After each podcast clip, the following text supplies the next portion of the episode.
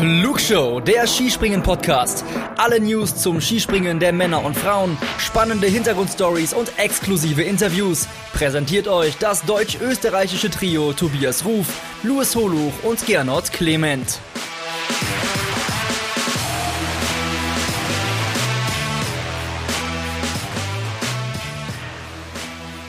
Nach einer kurzen After-WM-Pause ist die Flugshow wieder zurück. Wir sprechen endlich wieder über Skispringen, denn endlich war wieder Skispringen. Und zwar haben wir die Damen bei der Bluebird Tour in Nizhny Tagil gesehen. Wir sind heute nur zu zweit, der Gernot Clement.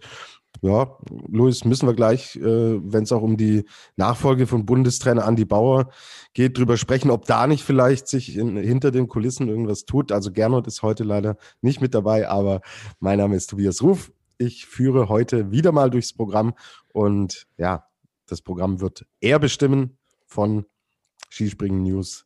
Luis Holoch. Hi Luis, Grüße nach Ostwestfalen. Skispringen.com. Aber gut, grüße so, dich, Tobi. Sorry, sorry. Kann super Einstieg. Super Einstieg, kann man auch mal so vermasseln. Ähm, also Skispringen.com, merkt's euch, merkt's euch und merkt euch diesen Namen, denn er wird uns heute alles erzählen rund um die Bluebird Tour die gerade im Damenskispringen stattfindet. Ja, Luis, vielleicht gleich zu Beginn, weil wir mit Sicherheit auch Hörerinnen und Hörer haben, die aus äh, dem Herrenskispringen kommen und da auch ihr gezieltes Interesse haben. Aber durch uns, wir merken das auch immer wieder, was wirklich cool ist, die Aufmerksamkeit für das Damenskispringen wirklich auch äh, zunimmt. Die Bluebird Tour ist etwas Spezifisches, das es nur im Damenskispringen gibt. Im Herrenskispringen haben wir das nicht. Nimm uns doch mal mit. Was ist die Bluebird Tour? Seit wann gibt sie es? Wie funktioniert sie? Ich will jetzt alles von dir wissen.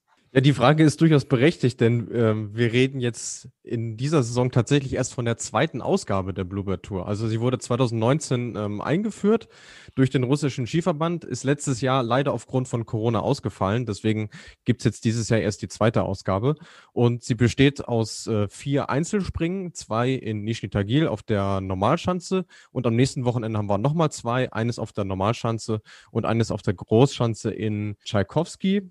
Ist auch extra noch mit Preisgeld dotiert, ähm, wie wir das von den anderen Turnieren auch kennen, beispielsweise von der Raw Air, die wir dieses Jahr leider so schmerzlich vermissen. Ähm, die Siegerin bekommt äh, 10.000 Schweizer Franken. Äh, die einzige Besonderheit dieses Jahr ist noch, dass es noch ein zusätzliches Teamspringen gibt, was jetzt noch nachgeholt wird. Das wird allerdings bei der äh, Bluebird-Wertung außen vor gelassen. Es zählen also nur ähm, diese vier Einzelspringen auf der Normalschanze in Nischentagil und eben auf der Normal- und Großschanze in Tschaikowski. Genau. Und es werden auch nur die Wettbewerbssprünge mit einberechnet. Richtig, genau, ja. Mhm. Das heißt, man kann es so vielleicht ein bisschen mit einer Raw Air in, in Norwegen vergleichen. Klar, weniger Stationen, aber das wäre vielleicht so ein bisschen das Pendant, das man da ähm, anlegen könnte, oder? Ja, für die Damen kann man das auf jeden Fall so sagen. Wenn wir jetzt in Nischen Tagil auch noch auf der Großschanze springen würden, könnte man es auch quasi vier Schanzentournee nennen, weil wir ja an beiden Orten sowohl Normal- als auch Großschanze haben. Aber äh, zumindest dieses Jahr ist das noch nicht der Fall. Okay, dann lassen wir uns überraschen und gehen mal rein in diese Russia Bluebird Tournament. Wir haben zwei Springen gesehen, du hast es gesagt, in Nizhny Tagil. Und ja, neben äh, der Wertung für den Bluebird, also die Siegerin ist dann der Bluebird, ähm, der ja. am Ende dann auch dieses zusätzliche Preisgeld gewinnt. Aber hier geht es natürlich jetzt auch, wir, wir sind quasi am Saisonende mit äh, den Springen in Tschaikowski, endet dann auch die Saison bei den Damen und folglich geht es hier natürlich um das Thema Gesamtweltcup. Und der spitzt sich jetzt nach diesem Wochenende mal so richtig zu. Denn wir haben da drei Damen, über die wir jetzt gezielt auch sprechen wollen in der Verlosung, die dieses Wochenende geprägt und dominiert haben und entsprechend auch in der Gesamtwertung, ja, hier ihre Pfeiler setzen. Also gehen wir vielleicht als allererstes vorneweg, lese ich euch vor, wie der Stand in der Gesamtwertung ist. Wir haben auf Platz 1 Nika Krishna, die mit 751 Punkten die Wertung anführt. Und es sind fünf Pünktchen, die sie auf Sarah Takanashi aus Japan Vorsprung hat. Und noch mit in der Verlosung ist Marita Kramer mit 660 Punkten. Über sie sprechen wir nachher auch, weil hätte, wäre, wenn würde sie wahrscheinlich da oben stehen. Aber gut, kommen wir später dazu. Lass uns erstmal auf die Wettbewerbe eingehen. Vorneweg, Marita Kramer ähm, hat beide Wettbewerbe gewonnen. Gehen wir dann vielleicht auf äh, das ein, im Endeffekt, was am äh, Samstag und am Sonntag passiert ist. Es ist wieder Weltcup, es ist wieder die Marita Kramer, die wir kennen. Ähm, das ist unglaublich stabil, was sie uns vom ersten Springen der Saison bis heute im Endeffekt an anbietet, Luis. Ja, absolut. Und das, was wir eigentlich die gesamte Saison ähm, wieder gesagt haben, trifft jetzt auch für dieses Wochenende zu. Sie ist jetzt das allererste Mal in, in Russland, kennt also keine der Chancen, auf der jetzt gesprungen wird. Und sie ist einfach in der Lage, vom ersten Sprung an ähm, ihr System äh, so abzurufen. Und ja, man kann schon sagen, sie hat die anderen schon deutlich hinter sich gelassen. Also die, die Abstände ähm, an, an beiden Tagen waren schon bemerkenswert. Am Sonntag waren es jetzt äh, über zehn Punkte und äh, am Samstag waren es deren acht. Das ist auf so einer kleinen Schanze, wir sprechen hier von HS97, schon ziemlich deutlich. Also sie war fast schon in ihrer eigenen Liga unterwegs und hat jetzt auch am Sonntag den weitesten Sprung des Wochenendes mit 99,5 Metern in der Qualifikation absolviert. Also ja, was ihr eigentlich nur fehlt, waren, waren die Einzelmedaillen bei der WM. Ähm, aber ansonsten spricht diese Form, die sie aufweist, für sich. Und das ist definitiv kein Zufall, dass sie jetzt nochmal ähm, quasi mit in der Verlosung ist.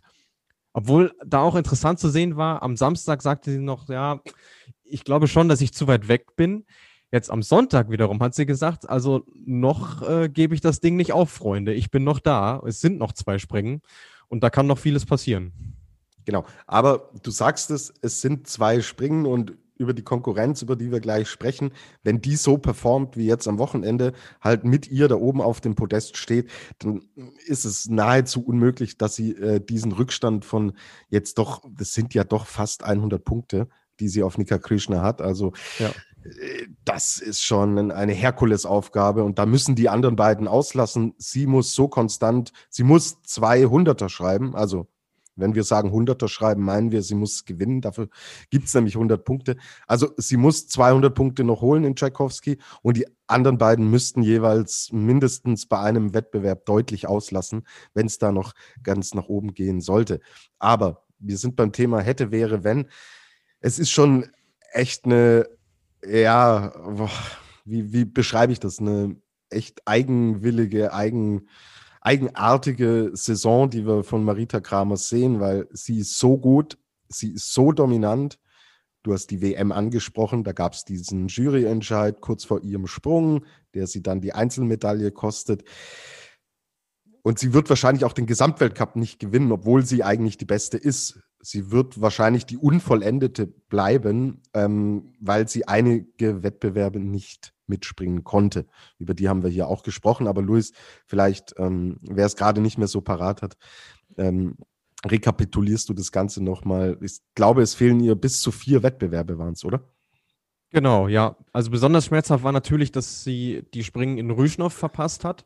Da gab es diese, diese Corona-Saga. Also sie hatte erst ein, ein, nicht eindeutiges Testergebnis, dann war sie wieder, äh, galt sie sogar als positiv getestet. Das musste alles irgendwie ausgeräumt werden. Und drei Springen an einem Wochenende zu verpassen, tut gerade in dieser Saison sehr, sehr weh, wo die Damen so von, von Corona gebeutelt sind oder besser gesagt der Damenkalender.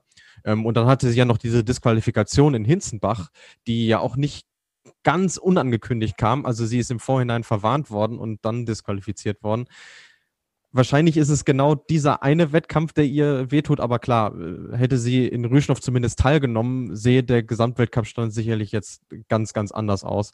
Und ja, so muss man leider sagen, wenn es am Ende so kommt, hast du völlig recht, ist sie leider Gottes die Unvollendete.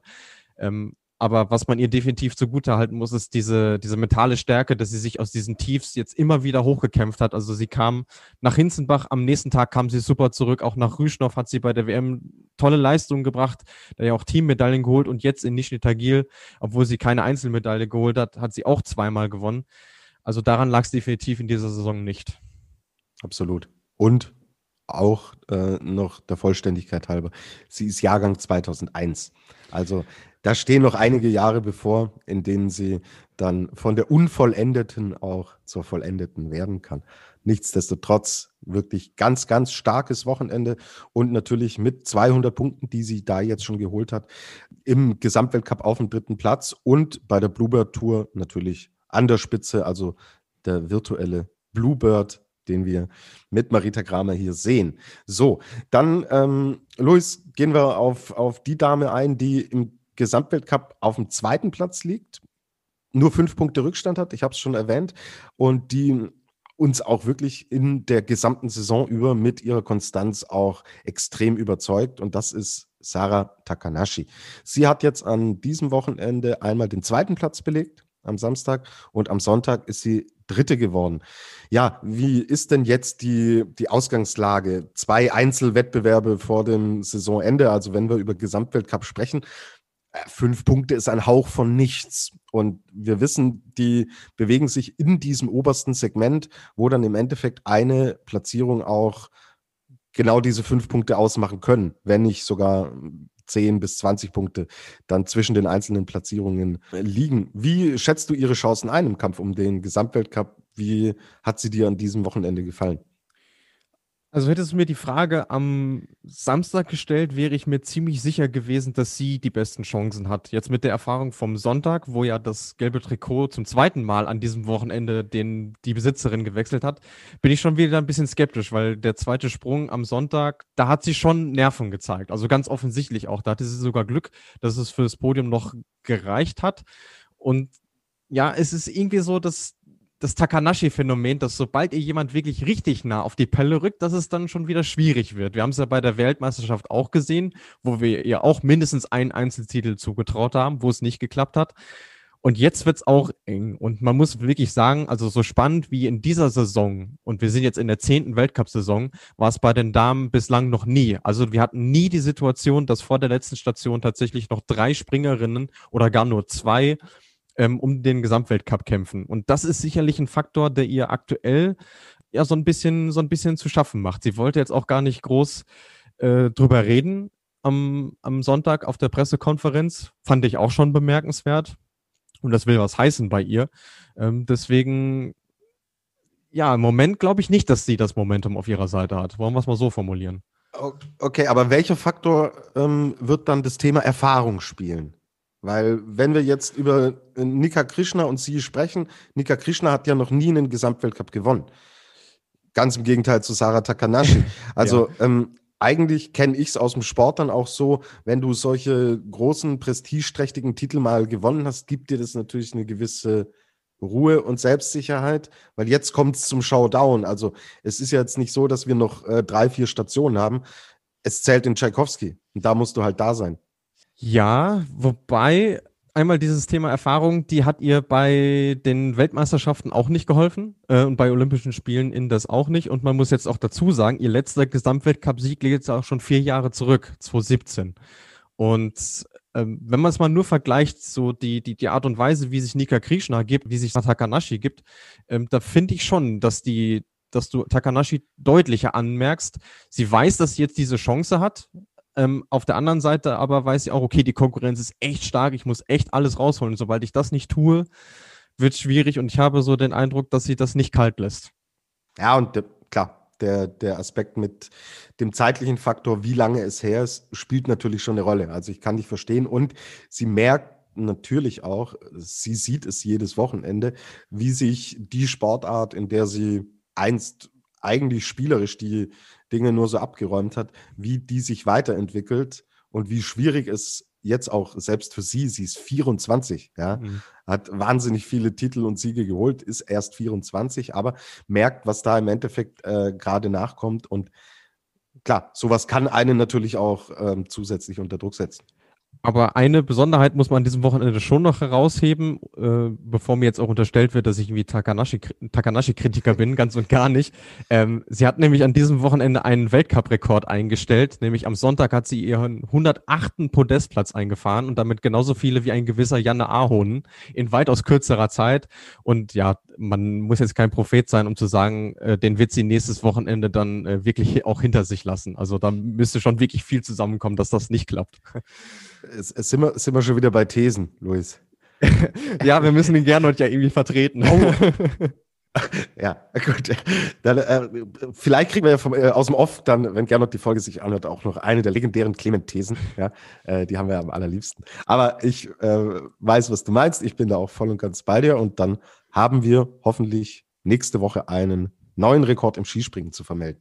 So, auf Platz 1 der Gesamtwertung. Auf Platz 3 am Samstag, auf Platz 2 am Sonntag mit einer Leichtigkeit, du hast es gerade schon so ein bisschen angedeutet, kommt sie daher und macht sich, schickt sich an, zum allerersten Mal Gesamtweltcup-Siegerin im Skispringen zu werden. Wir reden über Nika äh, Krishna und auch hier jetzt meine Frage und es ist Montag, Luis. Also jetzt nicht wieder sagen, am Samstag hätte ich gesagt, am Sonntag hätte ich gesagt. Heute ist Montag, ich will klare Aussagen. Wie ist sie in Form? Wie war sie am Wochenende? Wie sind ihre Chancen auf den Gesamtweltcup? Bitte ein umfassendes Update zu Nika Krishna. Also fangen wir mal so an. Das war jetzt ihr siebter Podestplatz in Folge. Das alleine spricht ja schon sehr dafür, wie gut sie aktuell in Form ist. Und es war ihr Achter insgesamt. Also ist es definitiv mal überhaupt kein Zufall, ähm, dass sie da vorne ist. Und ähm, jetzt erinnere ich mal an unsere Saisonvorschau, äh, wo wir auch gesagt haben, ja, sie war jetzt in den letzten Saisons immer konstant unter den besten zehn und wir trauen ihr den Schritt nach ganz vorne definitiv auch zu. Und genau diesen hat sie in dieser Saison gemacht. Sie hat bewiesen, dass sie eben keine reine Fliegerin ist und nur auf Großschanzen zurechtkommt. Ähm, das alleine ist ja schon äh, anhand des ähm, der Weltcup-Stationen zu sehen, ähm, die wir in dieser Saison hatten. Denn wir hatten mit Ausnahme von TTC Neustadt bislang noch keine Großschanze. Und sie ist auf allen diesen Schanzen wirklich super zurechtgekommen. Und genau das ist die Basis dafür, ähm, dass sie jetzt auf Platz eins liegt. Plus, das, was ich eben schon äh, angedeutet habe, sie ist unfassbar entspannt. Also ich habe sie am Samstag auf der Pressekonferenz auch gefragt, ähm, ja, wie war das denn jetzt eigentlich für dich, im gelben Trikot nach Russland zu reisen, zu wissen, okay, jetzt ist Crunch Time. Und sie sagte, es hat sich überhaupt nicht anders angefühlt. Sie ist genauso entspannt wie vorher. Sie hat einfach Spaß am, am, am Skispringen, konzentriert sich voll auf ihre Sprünge und lässt sich durch nichts aus der Ruhe bringen. Und ähm, auch im slowenischen Team gab es ja diese Saison schon die ein oder andere Unruhe, auch bei den Damen. Und deswegen, also sowohl mental als auch das, das, das physische und das springerische ist sie aktuell definitiv verdiente Erste im Gesamtweltcup ich höre raus, dass sie auch jetzt nicht, nicht was Sympathie oder so angeht, sondern rein sportlich deine Favoritin auf den Gesamtweltcup-Sieg ist. Ja, also wenn wir es rein auf das beziehen, was sie, was die auf der Schanze bringt, macht sie für mich im Moment von den beiden, äh, über die wir ja jetzt äh, gesprochen haben, äh, in, in, zentraler Weise ähm, den stabileren Eindruck, ja. Und da beide so stabil sind, nochmal zum Anfang zurück. Ich kann es mir nicht vorstellen, dass Marita Kramer da noch eingreift. Also ich traue ihr locker zwei Siege zu, aber die anderen beiden sind halt so stabil und konstant, dass es dann im Endeffekt schwierig werden könnte. Äh, reden wir über das Team Slowenien und über eine Teamkollegin von Nika Krishna, die Weltmeisterin wurde, aber seitdem ist bei Emma Klinitz irgendwie gefühlt die Luft draußen. Ist es nur gefühlt oder sieht man es auch auf den Schanzen? Ja, man sieht schon, also diese Stabilität, die wir jetzt bei allen drei so gelobt haben, über die wir bislang gesprochen haben, die geht ihr völlig ab momentan. Also da ist mal ein guter Sprung dabei, wie gestern in der Qualifikation, wo sie dann auch Dritte wird. Aber die kommen immer, immer seltener. Und es wäre ja nichts Neues, dass nach so einem großen äh, Triumph und so einer turbulenten Woche dann irgendwie äh, so der Ofen aus ist, so gefühlt, ähm, dass sie sich jetzt diese Springen, ich will nicht sagen durchschleppt, aber ja, halt eben nicht mehr äh, ja ganz in der Topform ähm, ist, wie sie es vorher war. Aber äh, das ändert nichts daran, dass sie eine super Saison äh, springt. Sie ist aktuell Fünfte im Gesamtweltcup und äh, hat auch mehrere Podestplätze erzählt. Das einzige, äh, erzielt. Das Einzige, was ihr fehlt, ist halt ein Einzelsieg. Glaube nicht, dass der diese Saison noch kommt, aber unterm Strich ist sie auch ein Mitgarant dafür, dass äh, Slowenien aktuell in der Nationenwertung sogar vorne ist, was ein absolutes Novum wäre. Genau. Und ich meine, einen Einzelsieg hat sie ja erreicht in dieser Saison außerhalb des Weltcups. Ich glaube, damit kann sie leben. Also sie würde den Einzelsieg bei der WM nicht gegen ein oder zwei Einzelsiege im Weltcup eintauschen. Auf keinen Fall, nee. genau, gutes Stichwort. Äh, Team Slowenien führt in der Nationenwertung. Das war, ist so im Endeffekt ja, eigentlich auch nicht zu erwarten gewesen. Also ich erinnere mich an unsere Vorschau, da haben wir sie schon auf dem Zettel gehabt, aber dass es in der Breite so gut läuft, schon erstaunlich, vor allem wenn man jetzt bedenkt, dass nach Russland äh, Jenea Brezel gar nicht mitgeflogen äh, ist. Und ähm, vielleicht ist das jetzt auch der Knackpunkt, vielleicht, dass es am Ende vielleicht nicht reicht, weil sie jetzt mit Janea Ripins Supancic eine junge, unerfahrene Springerin dabei haben. Und es sind nur 31 Punkte zu den Österreicherinnen. Das wird weiterhin extrem spannend. Ähm, wir hatten ja Norwegen auch äh, als Thema so gehabt. Vielleicht machen die es in der Nationenwertung. Ähm, die sind jetzt Dritter, haben 215 Punkte Rückstand vermutlich keine Chance mehr, aber auch das ist erklärbar, denn äh, mit Erin Maria Quandal ist uns ja in Hinzenbach leider eine ausgefallen äh, mit schwerer Knieverletzung und Maren Lündby hat jetzt die Saison auch vorzeitig beendet. Äh, dementsprechend werden die ganz großen Punkte von denen wahrscheinlich nicht mehr zu holen sein.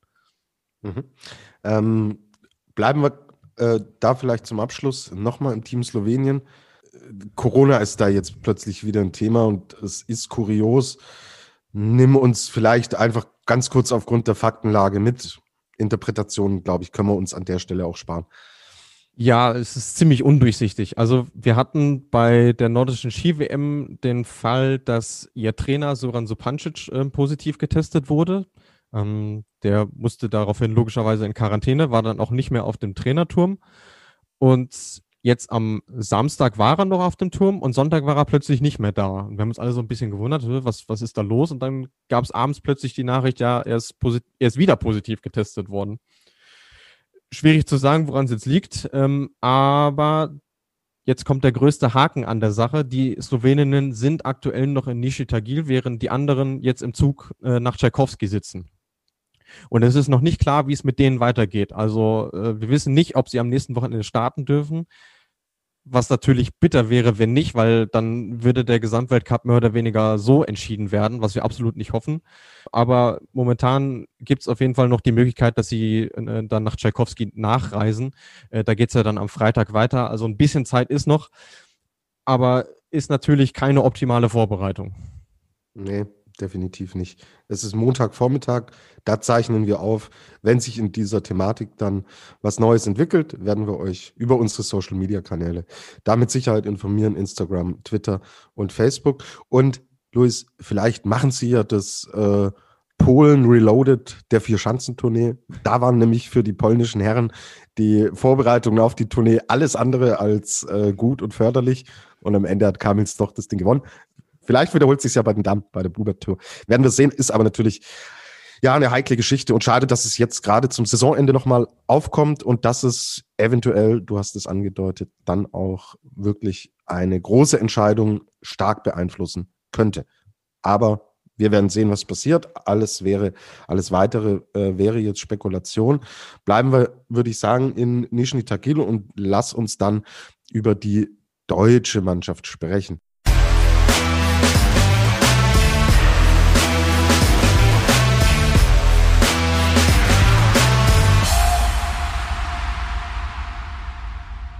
Also mir ist positiv aufgefallen, dass es in der Breite sich doch deutlich verbessert hat. Also, dass wir wirklich wieder eine große Anzahl auch an Athletinnen im zweiten Durchgang haben. Ganz nach oben reicht's in dieser Saison, aber einfach nicht. Luis, wie, was, was sagst du zu meiner Kurzzusammenfassung? Ja, äh, wunderbar. Also kann ich gar nicht groß was zu ergänzen. Wir müssen mal vorab äh, sagen, dass das Team ja äh, in einer anderen Besetzung aufläuft, denn Karina Vogt ist wieder mal am Knie operiert worden, für sie die Saison also auch äh, zu Ende. Und Pauline Hessler ist jetzt ins Team ähm, gerückt. Und die hat an beiden Tagen punkten können, was ja absolut im Bereich ihrer Möglichkeiten liegt. Auch Selina Freitag hat das geschafft. Ähm, und ansonsten würde ich sagen, dass man schon einen leichten Aufwärtstrend erkennt, jetzt nochmal zum, zum Abschluss der Saison und auch zum Ausstand von Bundestrainer Andreas Bauer, kann man ja, kann man ja definitiv so sagen. Also wir hatten am Samstag mit Katharina Althaus immerhin eine in den besten zehn auf Platz neun, springt das, was sie die ganze Saison überspringt. Wie du richtig sagst, nach vorne reicht's nicht. Da war das Ergebnis am Sonntag dann schon ein bisschen erfreulicher mit Althaus auf der 7 und Anna Rupprecht auf der 10. Völlig okay. Auch Luisa Görlich als 15 hatte sogar einen Top-10-Platz nach dem ersten Durchgang, konnte den aber nicht halten. Ja, passiert bei der Dichte, die man aktuell hat. Ähm, und auch Juliane Seifert hat ein stabiles Wochenende gehabt mit Platz 17 und nochmal Platz 17. Wenn man es jetzt allerdings mit äh, der ersten Bluebird Tour vergleicht, die sie ja gewonnen hat, muss man schon sagen, dass da einiges zur Spitze fehlt.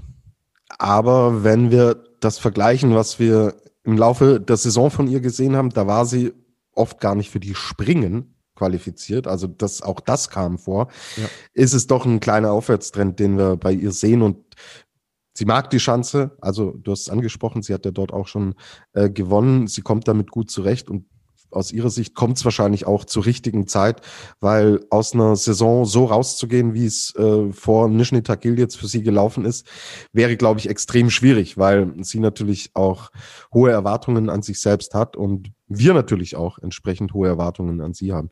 Also da erkennen wir dann doch einen Aufwärtstrend und hoffen wir, dass er bis Tchaikovsky anhält. Also in der Breite wirklich ein erfreuliches Ergebnis aus deutscher Sicht und dann schauen wir, was zum Abschluss noch passiert. Ja, kurzes Fazit noch, noch zu den Österreicherinnen. Also Marita Kramer haben wir drüber gesprochen. Irre. Sie äh, fliegt da allen davon. Dann haben wir mal wieder am Samstag ein starkes Ergebnis von Chiara Hölzel gesehen auf dem fünften Platz. Am Sonntag, lass mich schon, zehnte ist sie, glaube ich, gewonnen, genau. Ähm, ja, auch hier denke ich, denke ich, ganz erfreulich. Insgesamt die Österreicherin auch mannschaftlich in Ordnung. Wir haben sie schon besser gesehen, aber ähm, ja, es sind punktuell doch positive Erkenntnisse da. Ja, hundertprozentig. Also diese Grundstabilität, die sie die ganze Saison über hatten, äh, haben sie jetzt auch mit nach Russland gebracht, ähm, was ja auch nicht so einfach ist, weil der, der Ablauf jetzt schon ein bisschen anderer war. Also es gab jetzt keinen Trainings- und Qualifikationstag, sondern wir sind am Samstag erst reingestartet, was auch ein bisschen ungewöhnlich ist und sicherlich auch erklärt, äh, weshalb es am, am Samstag dann noch ein bisschen geklemmt hat da und dort. Ähm, wieder mal bemerkenswert Daniela Raschko-Stolz, ja, am, am Samstag noch einen, fast einen kleinen Unfall gebaut, denn sie hatte im ersten Durchgang ihre Skibrille nicht richtig auf. Die wäre ihr unterwegs fast abgeflogen. Ähm, und dann hat sie sich noch auf Platz 15 vorgekämpft von Platz 29 und hat das am äh, Sonntag dann nochmal verbessern können mit Platz 4 ihr würde man nochmal ein Podest wünschen, weil das hat sie sich einfach verdient, so mit ihrer Art und Weise, wie sie die gesamte Saison überspringt. Ähm, und Chiara Hölz hat vermutlich das beste Wochenende ihrer gesamten Saison äh, bislang gehabt. Ähm, das Ergebnis am Samstag war ihr bestes Saisonergebnis. Ähm, von daher, ja, kann man aus deren Sicht absolut zufrieden sein und ich hatte es ja eben schon gesagt, also für mich sind sie schon die Favoritinnen, wenn es um die äh, Nationenwertung geht. Also ich kann mir nicht vorstellen, dass die Sloweninnen ähm, auch durch das Team springen, was es ja in Tchaikovsky noch gibt, ähm, den Vorsprung bis ins Ziel retten werden. Ich glaube schon, ähm, dass die Österreicherinnen das noch machen werden. Also frei nach Gernot Clement. Slowenien wird Österreich nicht den Nationencup wegschnappen. So ist es. Das ist deine Umgekehrt. Wunderbar. Äh, genau, unsere, äh, wir sind jetzt dann äh, fließender Übergang zu den äh, Hörerfragen. Unsere Hörerin Rian Minini hat gefragt, gab es schon mal einen ähnlichen Vorfall wie mit der Brille von da Daniela Iraschko-Stolz? Also an eine Szene mit der Skibrille kann ich mich nicht erinnern. Äh, ich kann mich aber erinnern, dass Maren Lündby in Holmen, am Holmenkollen mal mit geöffneter Bindung gesprungen ist. Also ihr kennt ja vorne diesen kleinen, diesen kleinen Stab, der dann in den Schuh quasi einrastet oder in die, Bin in die Bindung. Und der war bei ihr äh, offen. Das ist so das letzte wirklich Kuriose, an das ich mich erinnern kann. Ich habe gerade ehrlich gesagt auch nichts, nichts auf dem Schirm. Es wird es mit Sicherheit schon gegeben haben. Ja, also ob in Wettkämpfen oder in Trainingssprüngen. Ja sowas kommt extrem selten vor, aber es kommt vor. Und ähm, wir könnten es ja so machen, jetzt, wenn sich der Gernot jetzt vor dem äh, Podcast drückt, dann schließen wir ihn einfach im Keller ein und er muss alle Skispringen äh, seit Beginn der Fernsehaufzeichnungen anschauen und er kann dann die Frage beantworten. Äh, gut, guter Deal, oder? Ja, machen wir so, ja. Super. Wenn er schon nicht singen will, dann macht er wenigstens das, ja. Genau. Alles klar. Machen wir weiter mit äh, Hörerfragen. Und zwar, wir haben einige bekommen. Vielen Dank dafür. Ihr könnt uns echt gerne kontaktieren über Facebook, Instagram oder Twitter. Wie machen wir denn sinnvoll weiter? Genau, also Rian Minini, vielleicht dich nochmal mit reinnehmen. Wer hat eurer Meinung nach nun die besten Chancen auf den Gesamtweltcupsieg? Haben wir ausführlich drüber gesprochen. Dann hat Nils 0810 gefragt, kann eurer Meinung nach Kramer den Gesamtsieg noch holen? haben wir auch drüber gesprochen. Da muss schon alles zusammenkommen. Er fragt aber zusätzlich noch, und da ähm, würde ich jetzt von dir gerne auch ein Update haben. Ich habe noch nichts gehört. Gibt es einen Kandidaten für die Nachfolge von Damentrainer Andi Bauer? Also ich habe da auch nichts weiter zugehört. Der normale Gang ist ja, dass sich damit dann ähm, nach der Saison auseinandergesetzt wird. Ähm, ich glaube auch nicht, dass da jetzt schon, schon Gespräche äh, geführt werden, einfach weil die Saison noch läuft. Wäre ihm gegenüber auch nicht so wirklich respektvoll, wenn man jetzt schon äh, irgendwelche Leute ähm, dazu befragen würde. Mhm. Cream de la Meme. Cooler, cooler mhm. Username. Wer ist für euch die Überraschung der Tour bisher? Also ich gehe davon aus, Tour, äh, wir, wir sagen jetzt einfach mal der Bluebird Tour. Wer hat ja. dich denn überrascht, Luis? Ja, Überraschung ist vielleicht ein bisschen, bisschen zu viel gesagt, aber wer wirklich richtig Spaß gemacht hat an dem Wochenende war äh, Nozomi Maruyama aus Japan. Ähm, Platz 6 am Samstag, ihr bestes Einzelergebnis eingestellt und am Sonntag sogar nochmal auf Platz 5 verbessert. Ähm, war jetzt nicht unbedingt so mitzurechnen. Und die habe ich für die Großschanze in Tchaikovsky auch äh, groß auf dem Zettel. Also von daher bin mal gespannt. Ansonsten muss man schon sagen, dass sich die, die, die großen ähm, Überraschungen äh, jetzt an den beiden Tagen ähm, ja in Grenzen gehalten haben. Ähm, wobei, wir haben ja noch diese eine kleine schöne Auszeichnung. Wollen wir die jetzt vielleicht noch vorwegnehmen? Weil das würde so ein bisschen damit reinpassen. Ach so, ja, ja, klar. Ich habe gerade gedacht, hä, welche Auszeichnung meinte er? Dann, ja. Äh, ja, es gibt da ja noch was. Lass uns kurz den Jingle hören. Jawohl.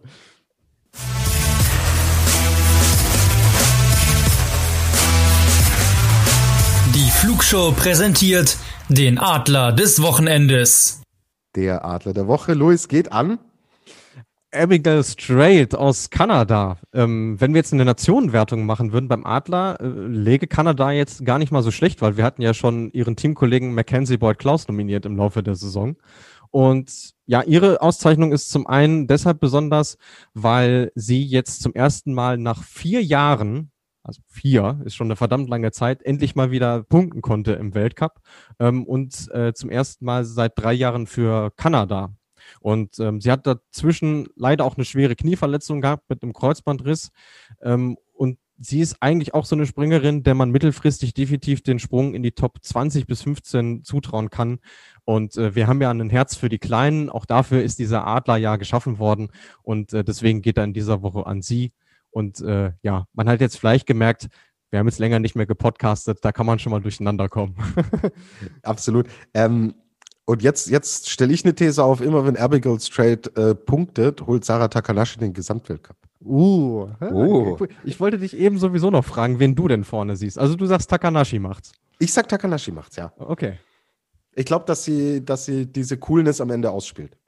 Wir sind gespannt. Wir hören uns nächste Woche los. So haben aber noch äh, ein paar Fragen. Wir haben Zuschauer gesehen in Nishni Tagil. Ähm, schönes Gefühl, ja gebe ich offen und ehrlich zu. Klar, dass es momentan ähm, hier in Deutschland oder so verantwortungslos wäre. Ja, müssen wir nicht drüber sprechen, kann sich jeder auch sein eigenes Urteil dazu bilden. Fakt ist, es waren Zuschauer da und Thunder and Light. Kommt da noch was, Luis? Thunder and Light oder? Thunder Lightning, glaube ich, oder? Lightning, ja. Du hast mir nur den Screenshot geschickt und da ist was abgeschnitten hinten. Ja, warte, schauen wir nach. Thunder and Lightning 2016. Danke. Bitte. Hat die Frage gestellt. äh, äh, wie waren die Bedingungen für die Zuschauer vor Ort? Wäre das Konzept so auch für Wettbewerbe im Sommer denkbar? Also strikte Trennung haben wir gesehen, der Zuschauer natürlich zu den Athleten. Ansonsten, Luis, ja, beschreib doch mal, wie, wie hat sich's, wie hat sich's dargestellt? Sie haben natürlich auch nicht die gesamte Kapazität ausgeschöpft. Richtig, genau. Also dieses, äh, dieses Sportzentrum in, in Nizhny Tagil hat, hat den Vorteil, dass man eben ähm, die Chancen und die Tribünen ähm, gut trennen kann. Also die Athletinnen und Athleten kamen mit den Zuschauern nicht in Kontakt. Ähm, dieses Zentrum hat eine Kapazität von rund 2000 Leute. Sie haben jetzt maximal 1000 zugelassen. Ähm, so viele waren es aber auch gar nicht. Also es war jetzt nicht ausverkauft in dem Sinne. Und ja, was da durchgesetzt wurde, waren im Prinzip die normalen Hygieneregeln, die man von uns auch kennt. Ne? Also Mund-Nasenschutz, äh, Social Distancing, äh, regelmäßiges äh, Hände desinfizieren und Hände waschen auch. Und ähm, im Prinzip dann noch, äh, wenn man in geschlossenen Räumen war, wurden die regelmäßig durchgelüftet. Also alles, was man so bei uns auch kennt.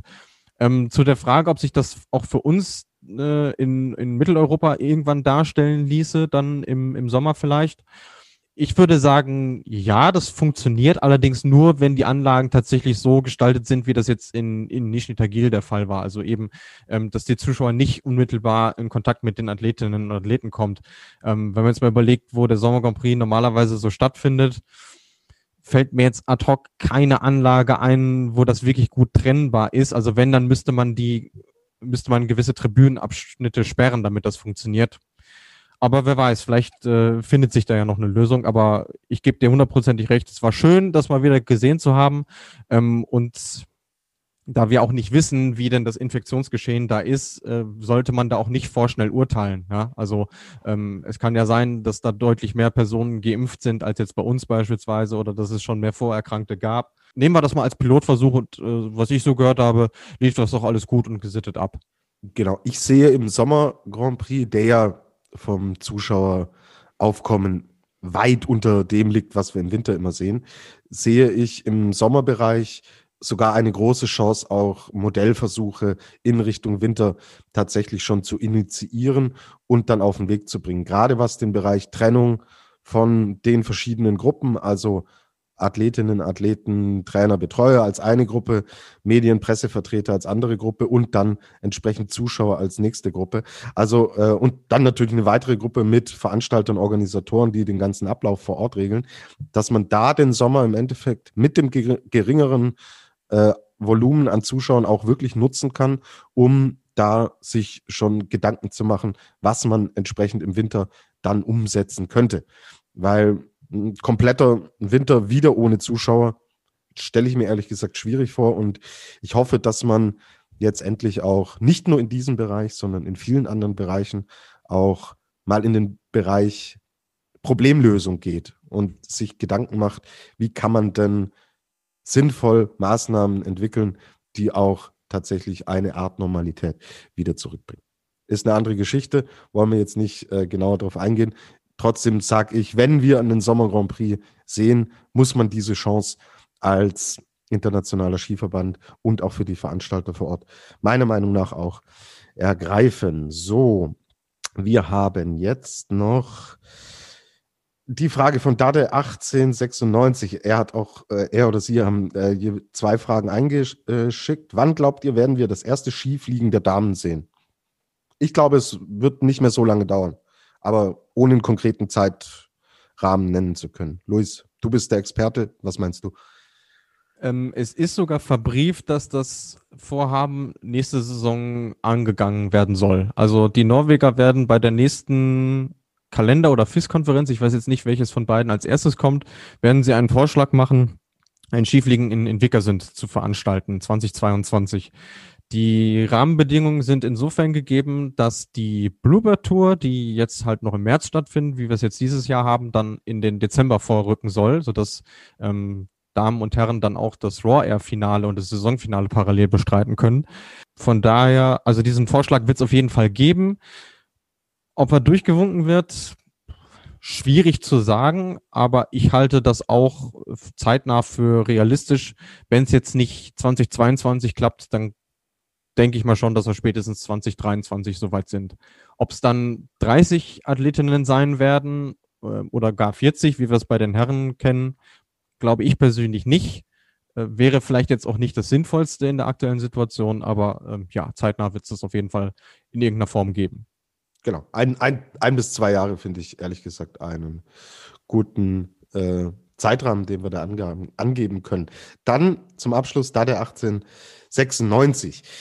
Gibt es Springer, bei denen euch ein bestimmter Sprung sofort einfällt? Zum Beispiel Tepesch, die 220 Meter in Harachow. Also, wenn ich an den Skispringer Luis Holuch denke, muss ich sofort an die neuneinhalb Meter in Hinzenbach denken.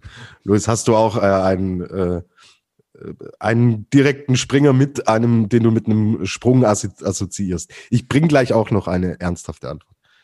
Also mich selber auch mal auf gar keinen Fall.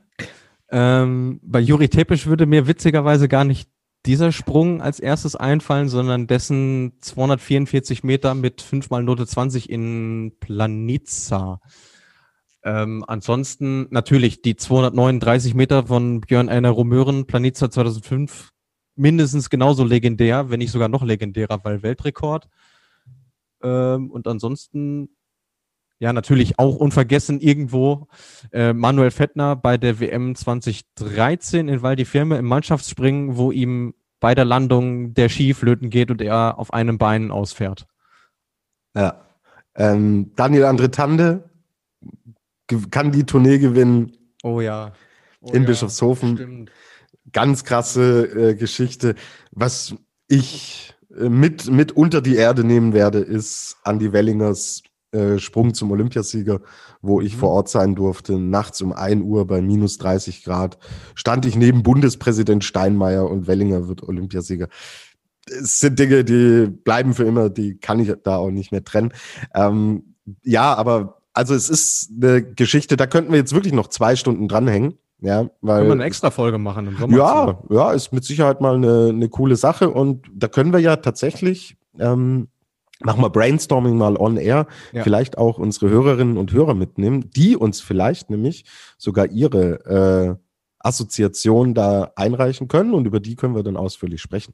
Ist ein Gute Gedanke, den nehmen wir dann auf jeden Fall in die Sommerpause mit. Da wird es natürlich auch äh, Folgen, Special-Folgen der Flugshow geben, aber noch sind wir ja im Weltcup Winter und damit abschließend, Luis, würde ich sagen, gehen wir jetzt äh, das Programm durch, das wir sehen. Wir haben ähm, über Tschaikowski jetzt schon viel gesprochen. Da sehen wir, du hast es angesprochen, dann im Endeffekt auch drei Wettbewerbe. Und zwar geht es dann los mit der Normalschanze. Die sehen wir am Freitag. Da ist um 13 Uhr der erste Durchgang, also 13 Uhr mitteleuropäische Zeit.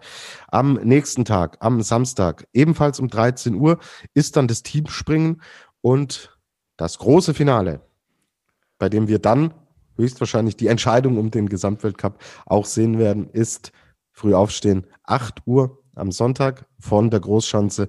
Finde ich cool. Großschanze zum Abschluss, ein würdiger Abschluss dieser Saison bei den Damen. So, und dann greifen auch die Herren wieder ins Geschehen ein, nachdem die Raw Air ja abgesagt wurde und wir jetzt lange warten mussten, gibt es auch hier ein Saisonfinale und ja, Das Luis, wir, wir beide, die mit, äh, mit dem äh, Skispringen beruflich zu tun haben, haben wir noch mal ein sportliches Wochenende, eine sportliche Woche vor uns. Zum hinten raus noch mal schön reindrücken. Ja, Ja, also, also ich, der sich ja mit beiden Geschlechtern auseinandersetzt, äh, für den werden das harte Vormittage nächste Woche.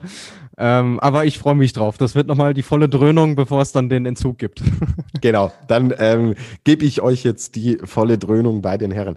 Und zwar sind wir in Planitza. Dort war die WM. Dort ist dann ähm, im Endeffekt auch der Saisonabschluss. Da sehen wir natürlich wieder spektakuläre Bilder beim Skifliegen. Qualifikation ist am 24. März. Das ist der Mittwoch. Uhrzeit steht bei der FIS noch keine drin. Hast du schon eine, Luis? ja, 16 Uhr. Ei, du bist ja, bist ja besser vorbereitet wie die FIS. Ein Traum. Dann haben wir am Donnerstag, also insgesamt sind es vier Fliegen. Sie haben eins noch mit dazugepackt, weil durch die Raw Air natürlich auch Wettbewerbe flöten gehen und man jetzt genug Zeit hatte, sich auch vorzubereiten. Sehen wir insgesamt vier Fliegen, einmal Team, dreimal Einzel und haben das erste dann am ähm, Donnerstag um 11 Uhr geht's da los. Am Freitag Äh, Ja? äh, Nee, 15 Uhr. Ey, los, dann lässt du die Uhrzeiten vor, Ja. weil ich orientiere mich am internationalen Skiverband. So. Und da sollte man sich eigentlich darauf verlassen, dass diese Uhrzeiten stimmen. Also bitte. Na, ich glaube, die sind ein bisschen verwirrt dadurch, dass wir jetzt noch einen Tag länger machen. Äh, ich- ich gucke in die Ausschreibung vom Veranstalter rein, die liegen im Zweifel richtig. Da haben wir am Donnerstag das erste Einzel um 15 Uhr. Gleiches gilt für den Freitag, ebenfalls 15 Uhr. Ja, und dann heißt es auch für die Herren in Planitza früh aufstehen am Wochenende. Samstag das traditionelle Teamfliegen um 10 Uhr und am Sonntag ebenfalls um 10 Uhr das Weltcup-Finale. Ebenso wie bei den Damen, allerdings nur mit den besten 30 anwesenden äh, Athleten aus dem Gesamtweltcup-Stand. Das äh, wichtig zu erwähnen noch. Und natürlich obligatorisch beim Skifliegen. Wir hatten es diese Saison in normaler Form noch nicht. Es kommen nur 40 Athleten in den ersten Durchgang, nicht 50, wie ihr es sonst vielleicht gewohnt seid. Wenn 50 überhaupt in der Quali dabei sind. Okay, aber das steht auf einem Oh. anderen Blatt. Kleine Spitze noch zum Ende. Sehr gut. Alles klar. Luis, dann vielen lieben Dank. Einmal jetzt für die aktuellen Updates und die Zahlen auch äh, für das Wochenende jetzt, was uns da bevorsteht. Wir haben dann nochmal viel zu tun. Wir melden uns dann natürlich nächste Woche auch mit einem Rückblick auf das Saisonfinale bei den Damen und bei den Herren. Es wird dann natürlich auch noch einen, vielleicht sogar zwei Rückblicke auf die Saison geben. Die werden wir aber gesondert aufnehmen. Nächste Woche erstmal noch die Rückschau auf das, was am Wochenende passiert. Und dann geht die Saison zu Ende. Zu Ende geht auch unsere Folge. Und Luis, vielen, vielen herzlichen Dank. Waren wie immer tolle Einblicke, die du uns gegeben hast. Und wir freuen uns jetzt auf das Saisonfinale. Und ja, Gernot, Ke Gernot Clemens sitzt im Keller, also muss jemand anderes unsere Hörerinnen und Hörer verabschieden. Und Luis, weißt du was, Luis? Ich habe das ja noch nie gemacht, gell? Du hast, du hast das schon mal gemacht, oder? Ja, stimmt.